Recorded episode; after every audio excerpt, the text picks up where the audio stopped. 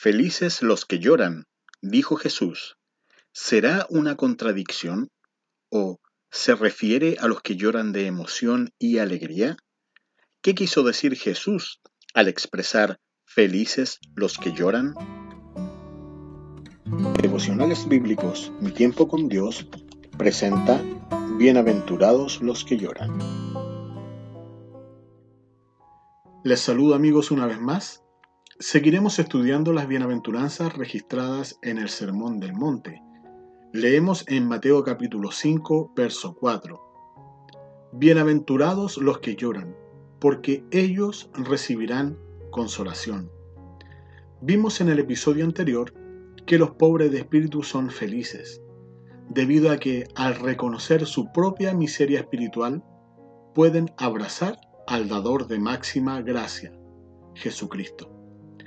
Solo al reconocer mi bajeza y entender que no hay nada que pueda hacer para pagar mi salvación, puedo aceptar y depender de su grandeza divina y recibir el inmerecido regalo de la vida eterna y el mayor don, que es Dios mismo.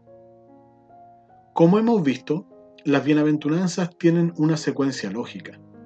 Entonces, en este episodio vamos a desarrollar esta relación. Para lograrlo, debemos definir qué quiso decir Jesús con felices los que lloran. Debemos preguntarnos a qué clase de llanto se refiere. Todos en nuestra vida hemos llorado por diversas situaciones. Podemos llorar por el dolor de una enfermedad, por el sufrimiento de alguien cercano, por el remordimiento de una mala acción que nos trae consecuencias o por la pérdida de un ser querido. Eso es comprensible. Pero también podemos llorar por envidia o porque nuestra codicia nos atrapó y no logramos lo que queríamos, o incluso para manipular. Sabiendo que hay llanto originado por el dolor natural de esta vida y otro originado por mi naturaleza de pecado, ¿a qué llanto se refiere Jesús en su sermón? ¿Será solo un mensaje general respecto a que los que lloran recibirán consuelo? ¿O habrá querido decir algo más profundo? Para responder esto, nos vamos a apoyar en otros versículos de la Escritura. Por ahora dejamos claro que el llanto al cual se refiere Jesús es uno que provoca dolor, pues nos dice que aquellos serán consolados. Vemos en la Biblia que el apóstol Pablo confrontó a los corintios por sus pecados. Lo leemos en la segunda carta a los Corintios capítulo 7 versos 8 y 9. No lamento haberles enviado esta carta tan severa, aunque al principio sí me lamenté, porque sé que les causó dolor durante un tiempo. Ahora me alegro de haberla enviado, no porque los haya lastimado, sino porque el dolor hizo que se arrepintieran y cambiaran su conducta. Fue la clase de tristeza que Dios quiere que su pueblo tenga, de modo que no les hicimos daño de ninguna manera. El apóstol demuestra su alegría al ver el dolor que produjo en los Corintios la carta enviada y rápidamente aclara, no es que me guste verlos sufrir, sino que el dolor que sintieron por haber ofendido a Dios les llevó al arrepentimiento. Además dice que Dios espera ese dolor en nosotros un dolor que nos lleve a los pies de Cristo en contrición. Reconocer nuestra pobreza espiritual y dependencia de Dios es el primer paso. Entender que esa pobreza se debe a mi pecado me lleva al segundo paso. Dolor, lamentación, sufrimiento por mi mísera condición. Este sufrimiento produce vida. El apóstol Pablo continúa la carta a los Corintios diciendo, pues la clase de tristeza que Dios desea que suframos nos aleja del pecado y trae como resultado salvación. No hay que lamentarse por esta clase de tristeza, pero la tristeza del mundo, al cual le falta arrepentimiento, resulta en muerte espiritual. El mundo llora por no lograr sus deseos egoístas el verdadero cristiano llora su condición de pecado. Una tristeza produce vida, la otra muerte. Esta bienaventuranza dice, bienaventurados los que lloran, porque ellos recibirán consolación. La palabra griega usada para llorar no es un mero lamentarse o gemir. Tiene que ver con el dolor que provoca el luto, la pérdida de alguien significativo para nosotros. Ese es el dolor que debemos sentir al pecar contra Dios y contra otros. Ese dolor lleva al arrepentimiento. La bienaventuranza no viene solo por llorar, porque todos hemos llorado alguna vez sino que la bienaventuranza viene por el dolor de haber pecado, es el sufrimiento por ver mi lamentable condición espiritual. El salmista, el rey David, comprobó esta realidad. Lo leemos en el Salmo 32, versos 3 al 5.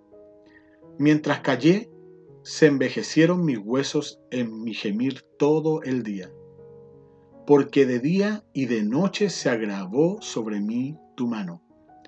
Se volvió mi verdor en sequedades de verano.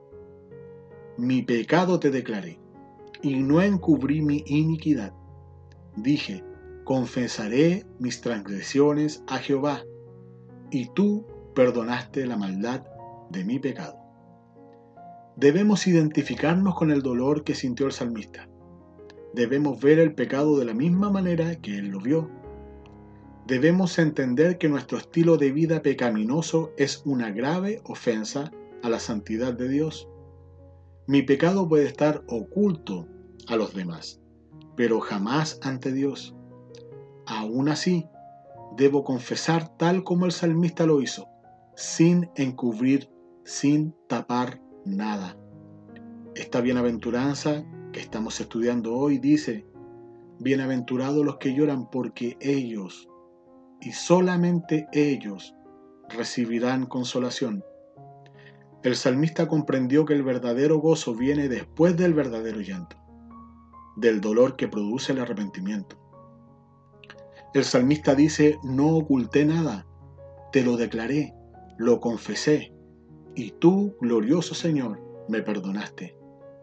Continúa escribiendo el salmista, Salmo 32, versos 10 y 11. Muchos dolores habrá para el impío, mas al que espera en Jehová le rodea la misericordia. Alegraos en Jehová y gozaos justos, y cantad con júbilo todos vosotros los rectos de corazón. No hay gozo, no hay dicha, no hay bendición ni bienaventuranza para el que no lamenta su condición de pecado. En cambio, al que reconoció su pobreza espiritual, al que lamentó y lloró con aflicción, ten misericordia de mí, que soy pecador, aquel será rodeado de la misericordia del Altísimo. Se alegrará, se gozará y cantará con júbilo.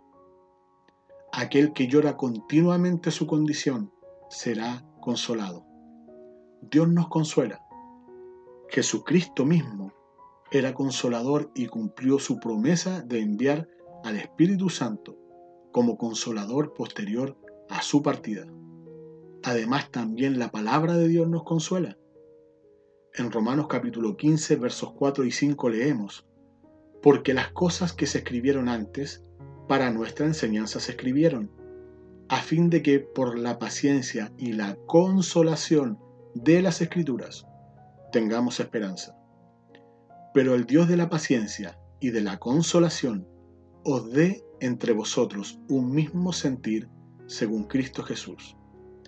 El Dios de toda consolación, a través del Espíritu Santo nos consuela, así como también su palabra lo hace.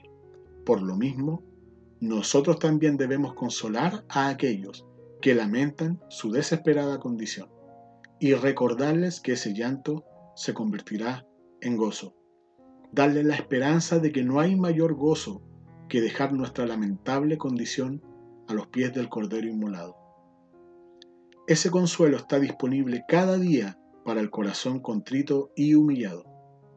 Este es un ejercicio diario, pues cada día peco contra Dios y cada día sus misericordias se renuevan para el corazón afligido y que no encubre su pecado.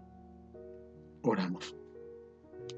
Padre amado, te agradecemos porque sabemos que aun cuando sentimos dolor al ver nuestra mísera condición espiritual, aun cuando sentimos aflicción cuando vemos que somos pecadores, aun cuando nos lamentamos que no somos como debiéramos ser, sabemos que ese dolor nos lleva al arrepentimiento, nos lleva a ser mejores cada día por el poder del Espíritu Santo, nos lleva a darnos cuenta de que no somos nada a menos que tú hagas tu obra perfecta en nosotros. Te agradecemos Señor porque solo una vez que confesamos y reconocemos nuestro pecado, somos libres del peso del pecado y podemos abrazar la cruz de Cristo y dejar nuestra vida rendida a sus pies. Te agradecemos porque tú nos das consuelo. Te agradecemos porque tú enjugas nuestras lágrimas y sabemos que vendrá el día perfecto en que no lloraremos más nuestra condición, sino que seremos glorificados por tu poder. Te agradecemos Señor por la bendita esperanza que hallamos en tu palabra. Te agradecemos Señor porque podemos confiar y descansar en ella, porque sabemos que no son inventos de un hombre, sabemos que es tu palabra, sabemos que es inspirada por tu Espíritu Santo y es de vida para nosotros hoy. Gracias Señor. Te agradecemos eternamente en nombre de Jesús. Amén. Bienaventurados los que lloran, porque ellos serán consolados. Eres un bienaventurado si lloras tu condición de pecado, porque tú recibirás el consuelo. Que Dios te bendiga. Y nos vemos en un siguiente episodio para ver la tercera bienaventuranza.